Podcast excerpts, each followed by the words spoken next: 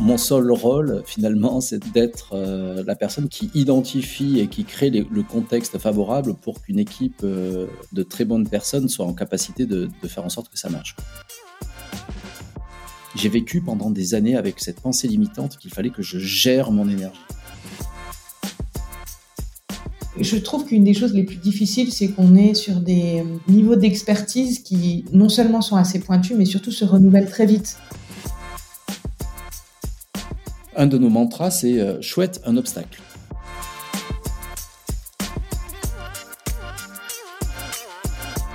Bonjour à tous, je suis Marie-Caroline Bénézé et j'ai aujourd'hui le plaisir de recevoir Alain Buzacaro. Bonjour Alain. Bonjour Marie-Caroline, comment vas-tu?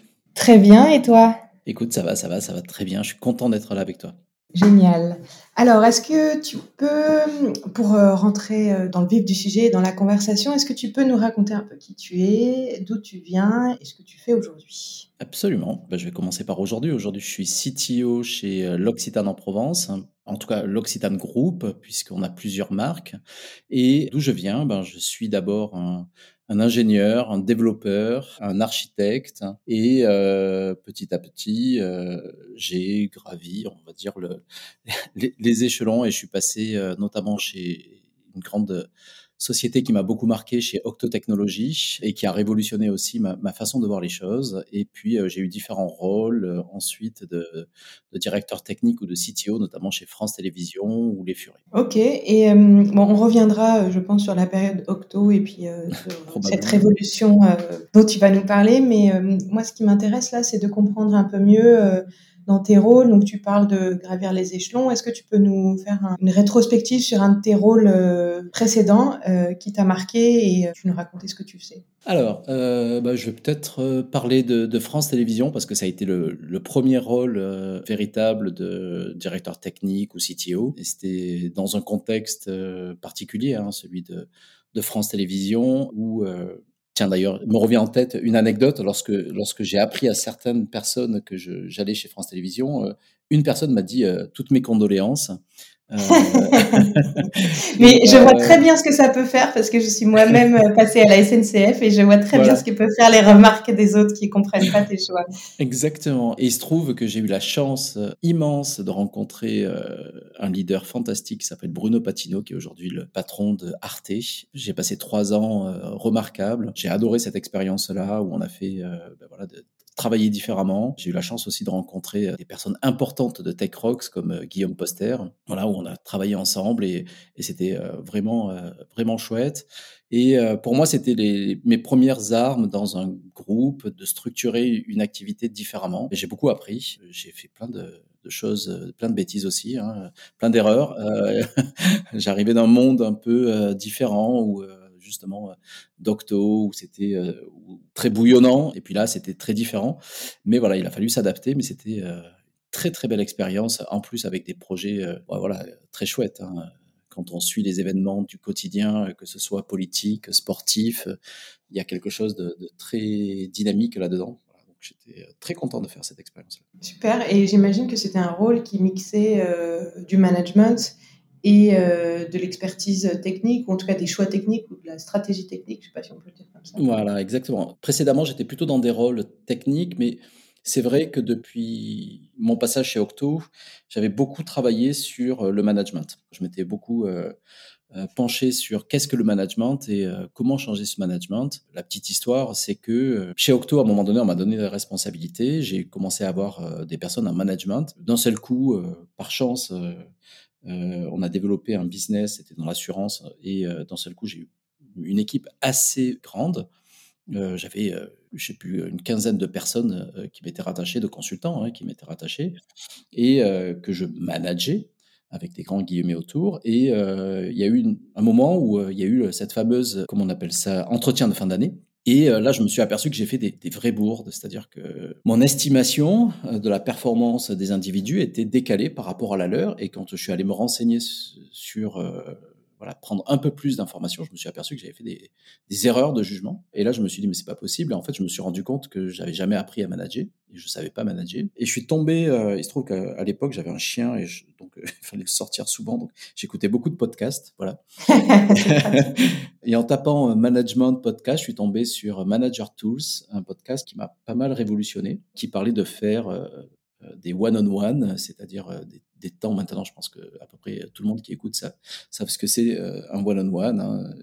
Sinon, ils vont sur Manager Tools, tout est expliqué depuis, avec 500 podcasts différents pour expliquer toutes les facettes du one-on-one. Ludovic Cinquin, mon, mon, boss de l'époque, une autre personne qui m'a énormément influencé dans ma vie, euh, m'a fait confiance et, voilà, et j'ai démarré avec ça et c'était euh, ouais assez révolutionnaire. Quoi. Et euh, j'ai commencé avec ça et quand je suis arrivé chez, France Télévisions, ça m'a énormément servi parce que euh, du coup, j'avais, comme tu disais, une très forte casquette euh, technique et puis euh, une casquette de, management. Et, voilà, j'ai appliqué les mêmes principes très simples hein, et ça a marché.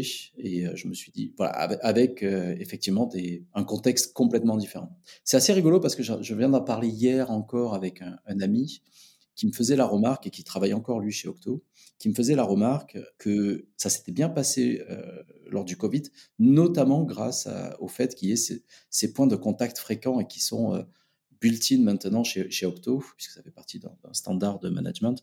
Il mm-hmm. disait euh, sa remarque, et je trouvais ça assez pertinent, il disait finalement, pour nous, même le fait d'être à distance, tout ça, ça n'a pas changé énormément de choses. Quoi. Des relations entre les gens étaient tellement solides que finalement, qu'il soit physique ou à distance, il n'y avait pas de différence il n'était pas opportuniste, quoi. Parce que je, moi, je me dis que ce qu'on perd quand on est à distance, c'est les, rencontres euh, opportunistes euh, dans, dans, le couloir, etc.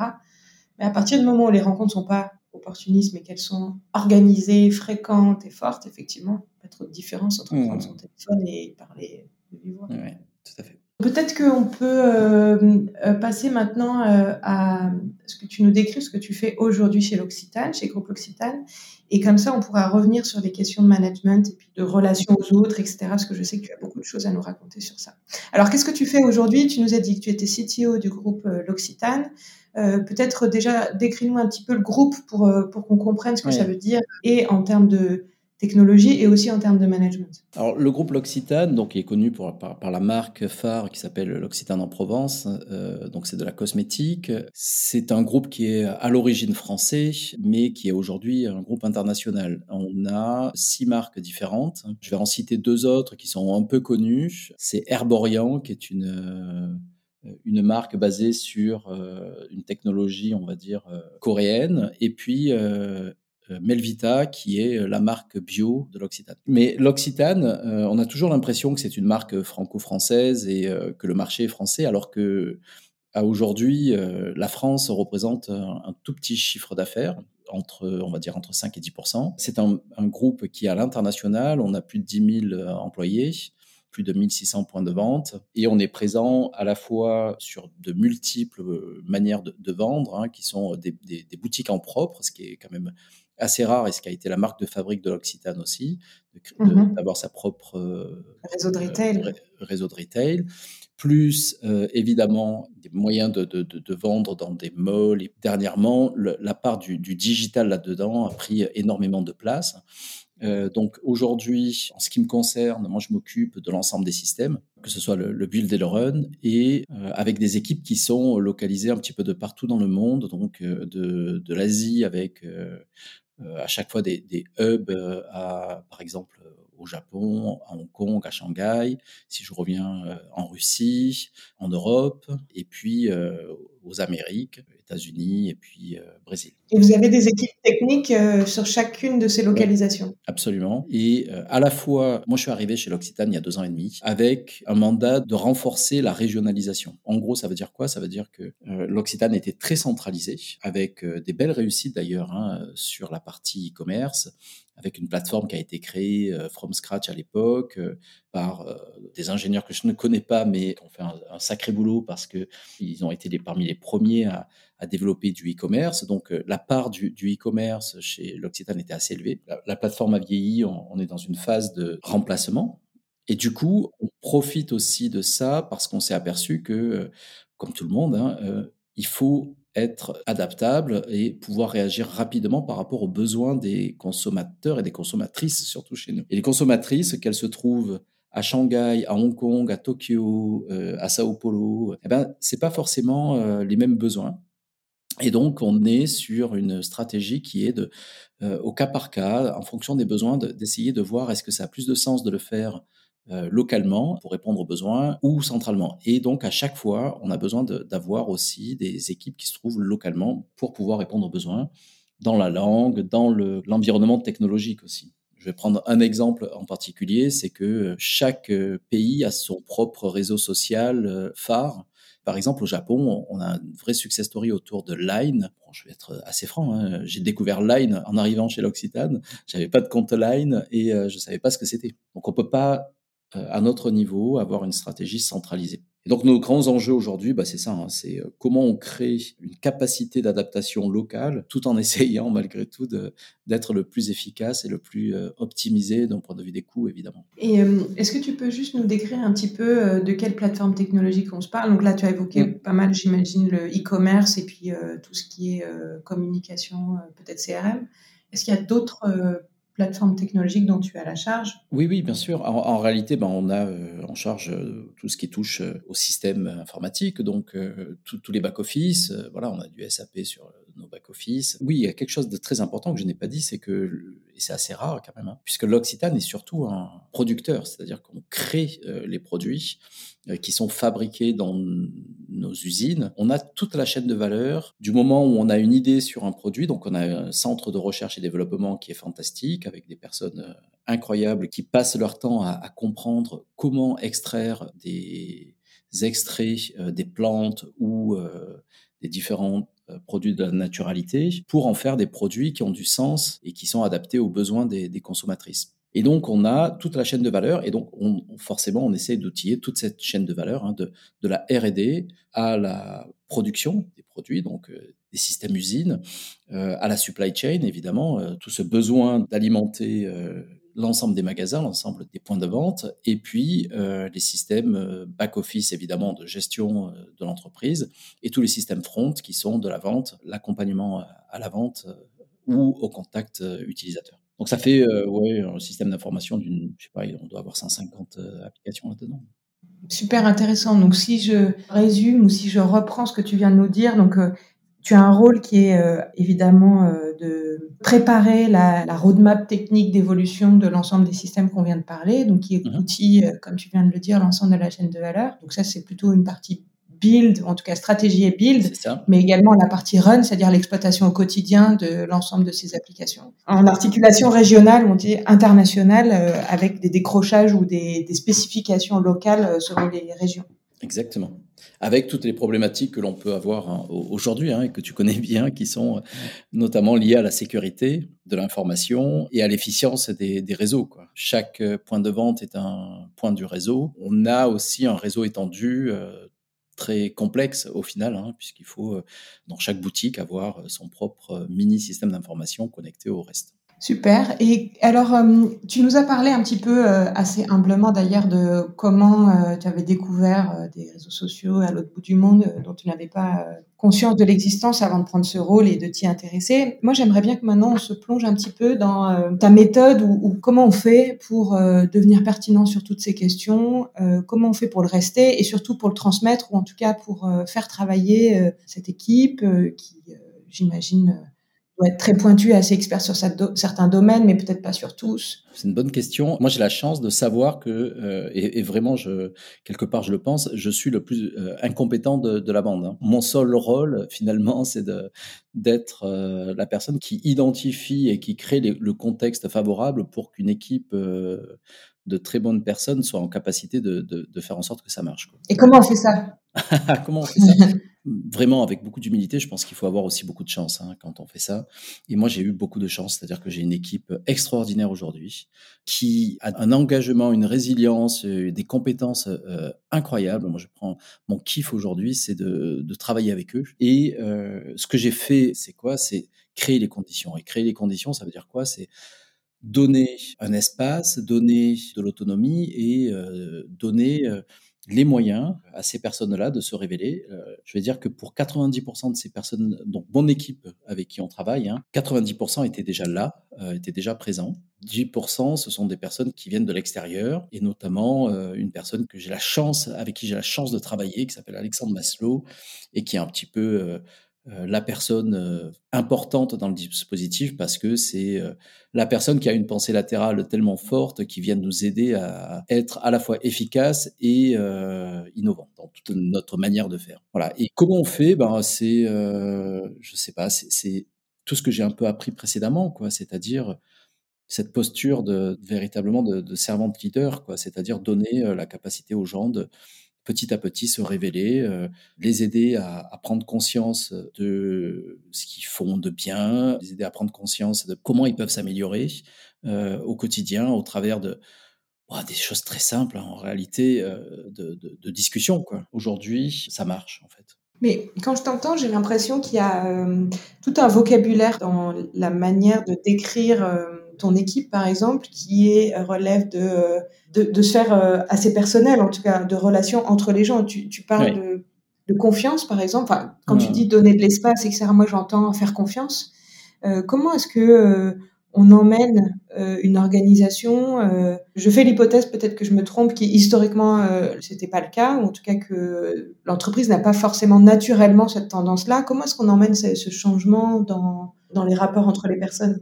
Je peux donner des exemples précis de comment je me suis pris. Voilà, euh, je pense que c'est le plus simple. Lorsque je suis arrivé, déjà, j'avais fait pas mal d'erreurs dans des prises de poste précédentes où euh, j'ai voulu aller trop vite. Et là, je me suis dit, euh, renouvelle pas cette erreur. Et avant de prendre le poste, j'ai appelé déjà quelques personnes, dont, je sais pas si, tu connais Michael Ballet, qui est le, pape du Lean en France, qui m'a fait une petite séance de coaching et il m'a dit, Alain, en réalité, quand tu vas prendre ton poste, la seule chose qu'ils vont attendre de toi, c'est que tu prennes des décisions.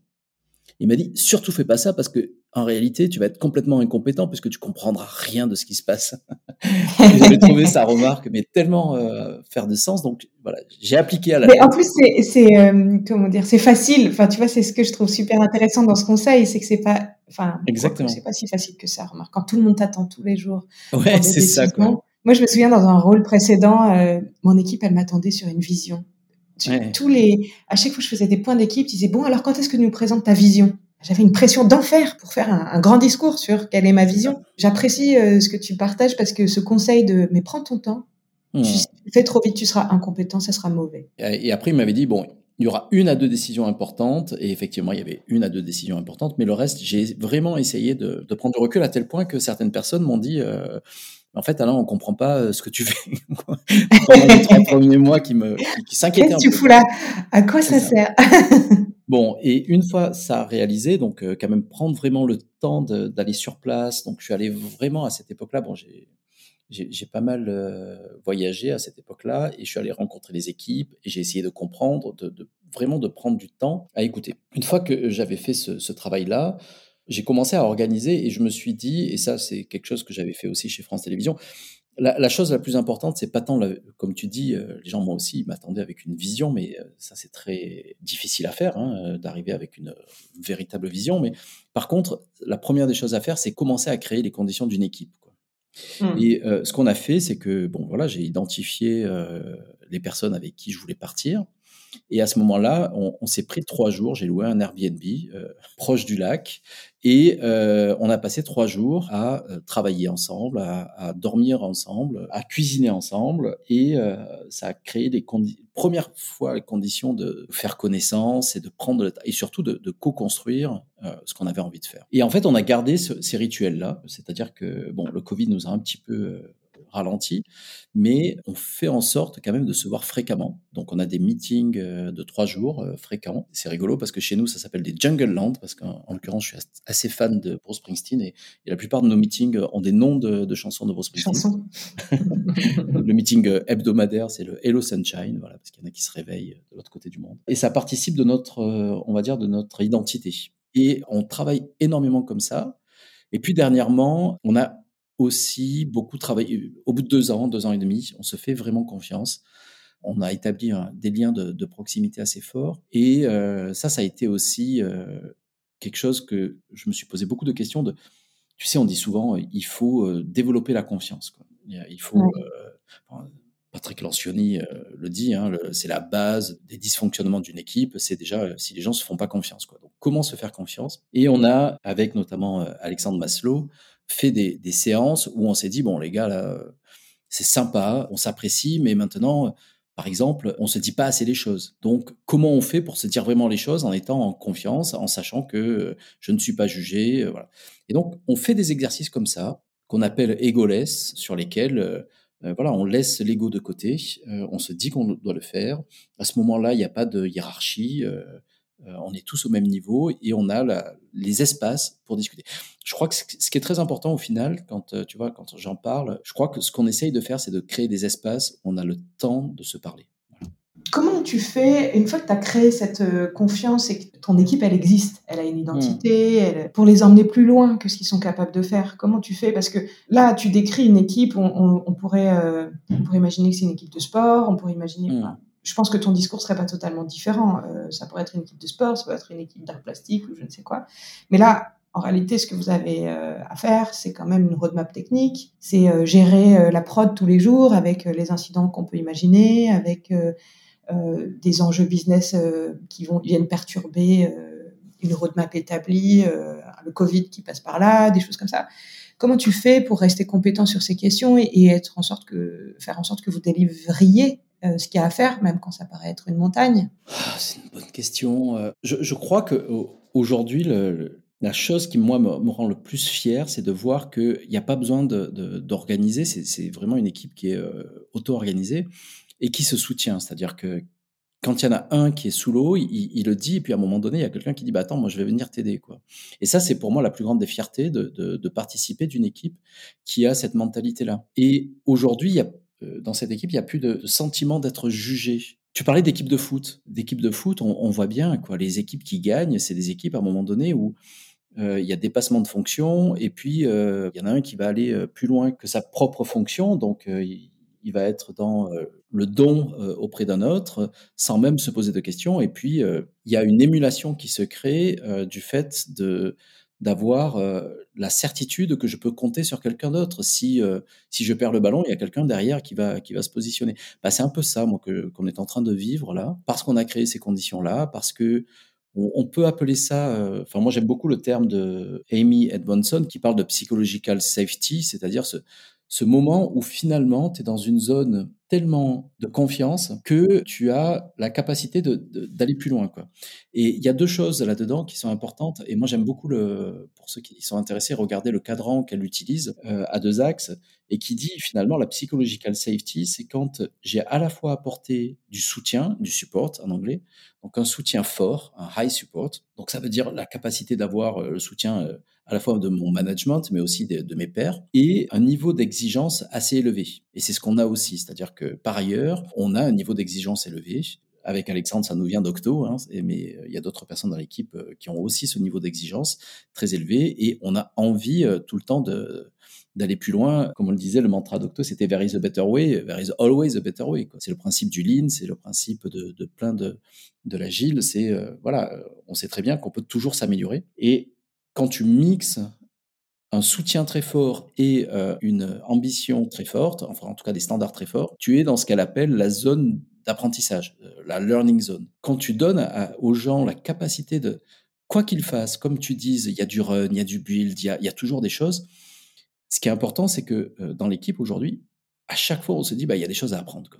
Et un de nos mantras, c'est chouette, un obstacle.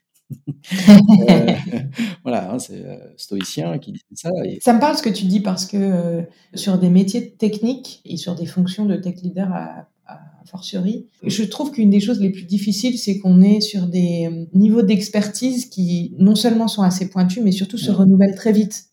Et je pense qu'une des choses les plus difficiles, notamment pour des experts, c'est euh, de plus être dans le coup. Euh, ah, c'est de se faire dépasser par la droite par euh, quelqu'un qui est beaucoup plus jeune, qui a moins d'expérience, mais qui est sur le, le, sujet ou sur la stack innovante du moment ou sur, euh, tu vois, sur le sujet, j'en sais rien, du e-commerce, des nouvelles façons de faire du e-commerce, etc. Et en fait, notre enjeu en tant que manager, c'est de continuer de faire tourner l'existant et d'accueillir et de faire tourner aussi ces nouvelles choses qui arrivent, qui viennent se rajouter comme une cerise sur le gâteau. Quoi. Ce que tu racontes me parle beaucoup, c'est-à-dire se dire qu'en fait, on va pas cloisonner, on va pas mettre chacun dans une fonction. Enfin, probablement que si, chacun est dans une fonction, mais on les pousse à, dépasser euh, leur fonction et à aller euh, faire la courte échelle pour celui qui est à côté ou Exactement. Je trouve ça assez intéressant si on le remet dans le contexte en fait de l'expertise technologique euh, qui est sans arrêt à renouveler quoi. Ce que tu dis résonne puisque euh, on a vraiment un des piliers de notre stratégie, c'est euh, de maîtriser la technologie. Alors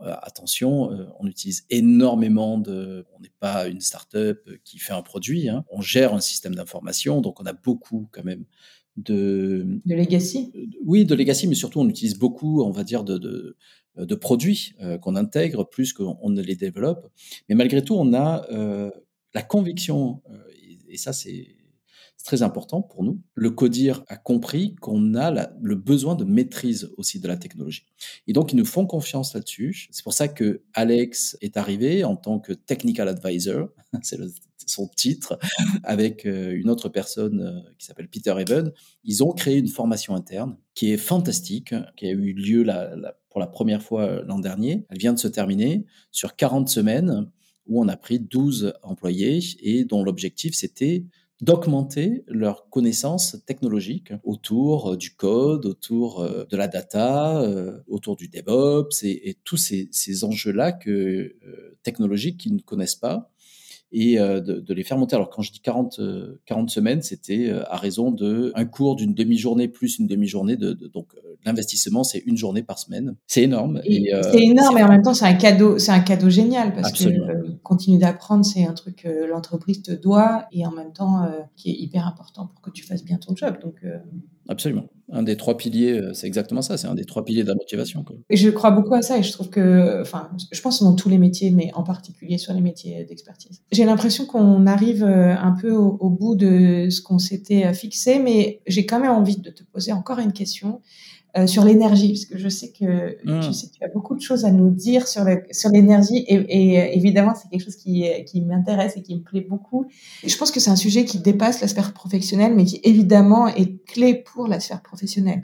Tu, tu parles de temps, d'espace qui est laissé aux gens, etc. Mais je ne doute pas que la pile de choses que vous avez à faire et à produire est, est colossale. Je ne doute pas qu'en tant que manager, même si euh, tu as une façon d'en parler qui paraît assez légère, beaucoup tourné sur la réflexion, etc. Je ne doute pas que ta to-do list euh, explose et que ta vie personnelle soit aussi très chargée. Comment euh, comment on fait pour gérer son énergie? Avant, avant, de répondre, déjà la première des choses, c'est que euh, je voudrais surtout pas avoir l'impression de d'expliquer quelque chose qui est évident pour moi parce que ça a été un travail de de 50 ans quoi.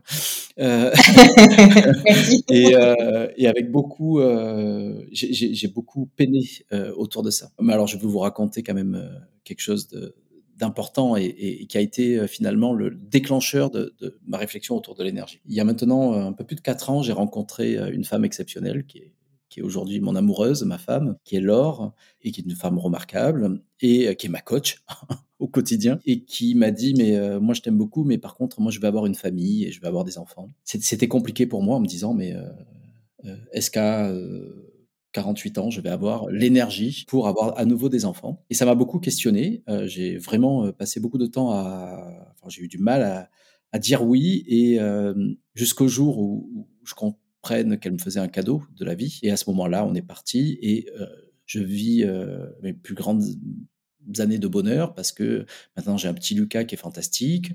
Et euh, on a un heureux des événements qui va arriver. On va avoir un petit frère pour Lucas bientôt, dans deux trois mois. Et je, et je, vois ça avec beaucoup de, de bonheur, quoi. Enfin, de, de, de joie de, voir arriver ce petit garçon. Et, et, je me pose même plus cette question-là. Et en fait, je, euh, au fil du temps, euh, je me suis aperçu que euh, j'ai vécu pendant des années avec cette pensée limitante qu'il fallait que je gère mon énergie. C'est-à-dire, effectivement, au quotidien, euh, là ce matin, euh, j'ai un niveau d'énergie, il va falloir que je le gère pour arriver jusqu'à ce soir.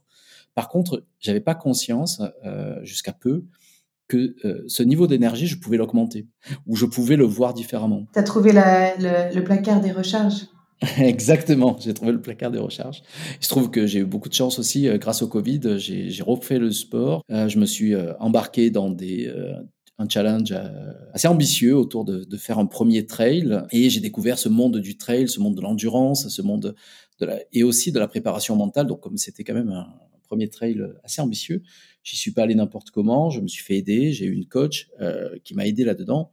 Et je me suis aperçu que la préparation mentale était, et la visualisation positive était fantastique et que ça me permettait de, de développer de l'énergie. Et aujourd'hui, j'ai presque envie de dire, avec des stratégies complètement différentes, j'ai le sentiment d'avoir beaucoup plus d'énergie que euh, y a euh, même 2-3 ans, quoi, ou voire 5 ans. Effectivement, mon corps est plus le même, mais euh, en termes d'énergie, j'ai pourquoi? Parce que cette pensée positive, cette préparation mentale aide énormément à, à développer cette énergie. Voilà. Donc moi, j'ai trouver un truc qui m'aide à, à, me dire, ben voilà, finalement, est-ce que je peux sortir euh, de cette pensée limitante qui est de me dire, finalement, je dois juste gérer au quotidien mon énergie pour essayer de, de me dire comment je peux la booster, comment je peux travailler différemment. Alors, au quotidien, dans le perso, là, je parlais du perso, mais évidemment, ça rejoint le pro. Hein, euh, et, dans le pro, ben, je, t'avoue que euh, aujourd'hui, j'ai trouvé une manière de fonctionner qui me permet d'être efficace tout en ne faisant pas des, nécessairement des heures indues, euh, parce que je, je, me dois de gérer à la fois le pro, le perso. Euh, voilà. Et c'est quelque chose que tu arrives à partager avec ton équipe? Comment euh, Absolument. Pour euh, transmettre ou encourager ou ouais. même apprendre des, des, autres autour de toi? Le meilleur moyen d'influencer des gens, c'est que les gens te voient faire. Quoi, hein. je, je, suis arrivé quand même à cette conclusion. Euh, il m'a fallu beaucoup de temps pour arriver à ça. Euh, ça sert à rien quoi de, de, parler et de tu vois de faire des slides sur. Euh, voilà, je pense que le, la manière d'influencer des gens, c'est d'abord par euh, ta propre action. Et avec l'or, on est convaincu, c'est pareil pour, pour l'éducation des enfants. Tu ne peux pas dire à un enfant ne fais pas ça si toi-même tu le fais. quoi. C'est la base, hein, mais ça paraît évident, mais pourtant. Ça vaut la peine de se le rappeler. Voilà, c'est ça. Et donc, on, est rentré dans ce qu'on appelle, euh, enfin ce que d'autres personnes appellent, et Laure m'a aidé à comprendre ça, c'est euh, une responsabilité radicale. Comment je, me rends responsable de manière radicale de, quelque chose et que j'arrête, et parce que j'étais quand même le roi de l'incantation, je pouvais dire beaucoup de choses euh, sans forcément me l'appliquer à moi-même. Et voilà, j'ai fait une grande révolution. J'ai compris beaucoup de choses ces derniers temps. Euh, ça a été, euh, je vais quand même le partager, parfois très compliqué. Hein. Euh, en gros, c'est l'image, c'est de se mettre face à la glace tout nu et de voir que tu as des bourrelets, quoi. Et ça fait pas plaisir. Mais par contre, tant qu'ils sont là, bah, tu peux pas te dire je suis svelte. Quoi. Et donc, bah, qu'est-ce que t'en fais quoi? Une fois que, une que c'est là, soit tu l'acceptes, soit tu arrêtes de t'en plaindre, et soit tu fais autre chose pour que ça disparaisse. Bah, c'est ça la pensée la radicale, c'est c'est véritablement être dans l'action et de le croire. Et donc, euh, bah là, c'est très simple. Hein. Les gens, quand euh, moi, je me cache pas, hein, je suis sur euh, Strava, c'est une application où tu vois quand je cours. Bah, des fois, je cours dans l'après-midi parce que c'est le temps que je peux avoir, et j'ai aucun souci à ce que les personnes avec qui je travaille le voient, et bien au contraire. Et je les encourage aussi. voilà, j'encourage à, à, avoir une écologie de son quotidien parce que aujourd'hui, on vit quand même dans une société qui nous pousse justement à ne pas avoir cette écologie-là. Euh, et c'est dramatique en fait. Euh, voilà, je pense que toi comme moi, on, a autour de nous des gens qui partent euh, en burn-out. Alors des fois, des fois c'est c'est pas grand-chose, il suffit de 15 jours, et des fois c'est un peu plus long. Mais dans tous les cas, c'est quand même le, mal du siècle, c'est-à-dire un symptôme qui fait que tout simplement on prend pas soin suffisamment de nous. Merci, merci pour ces, euh, ce partage et, euh, et, sur ces enseignements. Je, je retiens euh, déjà une grande humilité, mais aussi euh, la volonté de, de, transmettre et de et d'apprendre, donc ce qui est, qui est remarquable. Et, euh, et je te remercie de l'avoir partagé avec nous. Je voulais te proposer qu'on conclue là notre entretien aujourd'hui. Moi, j'ai beaucoup appris en t'écoutant et, euh, et j'ai beaucoup appris en en échangeant avec toi et j'espère que nos auditeurs euh, auront apprécié ce moment. Juste un petit mot, je repars avec beaucoup d'énergie. Je voulais dire un petit mot parce que on enregistre euh, ce podcast au lendemain d'un passage assez émouvant pour notre euh, communauté. On a perdu un, ami cher. Par respect pour sa famille, tout ça, je vais pas dire son nom, mais la communauté TechRox a perdu euh, quelqu'un d'admirable. J'ai beaucoup d'émotions d'en parler, mais voilà. Et euh, ben, je lui dédie euh, cet épisode. Euh, et son énergie est avec nous encore. Merci Alain. Merci beaucoup Marie-Caroline.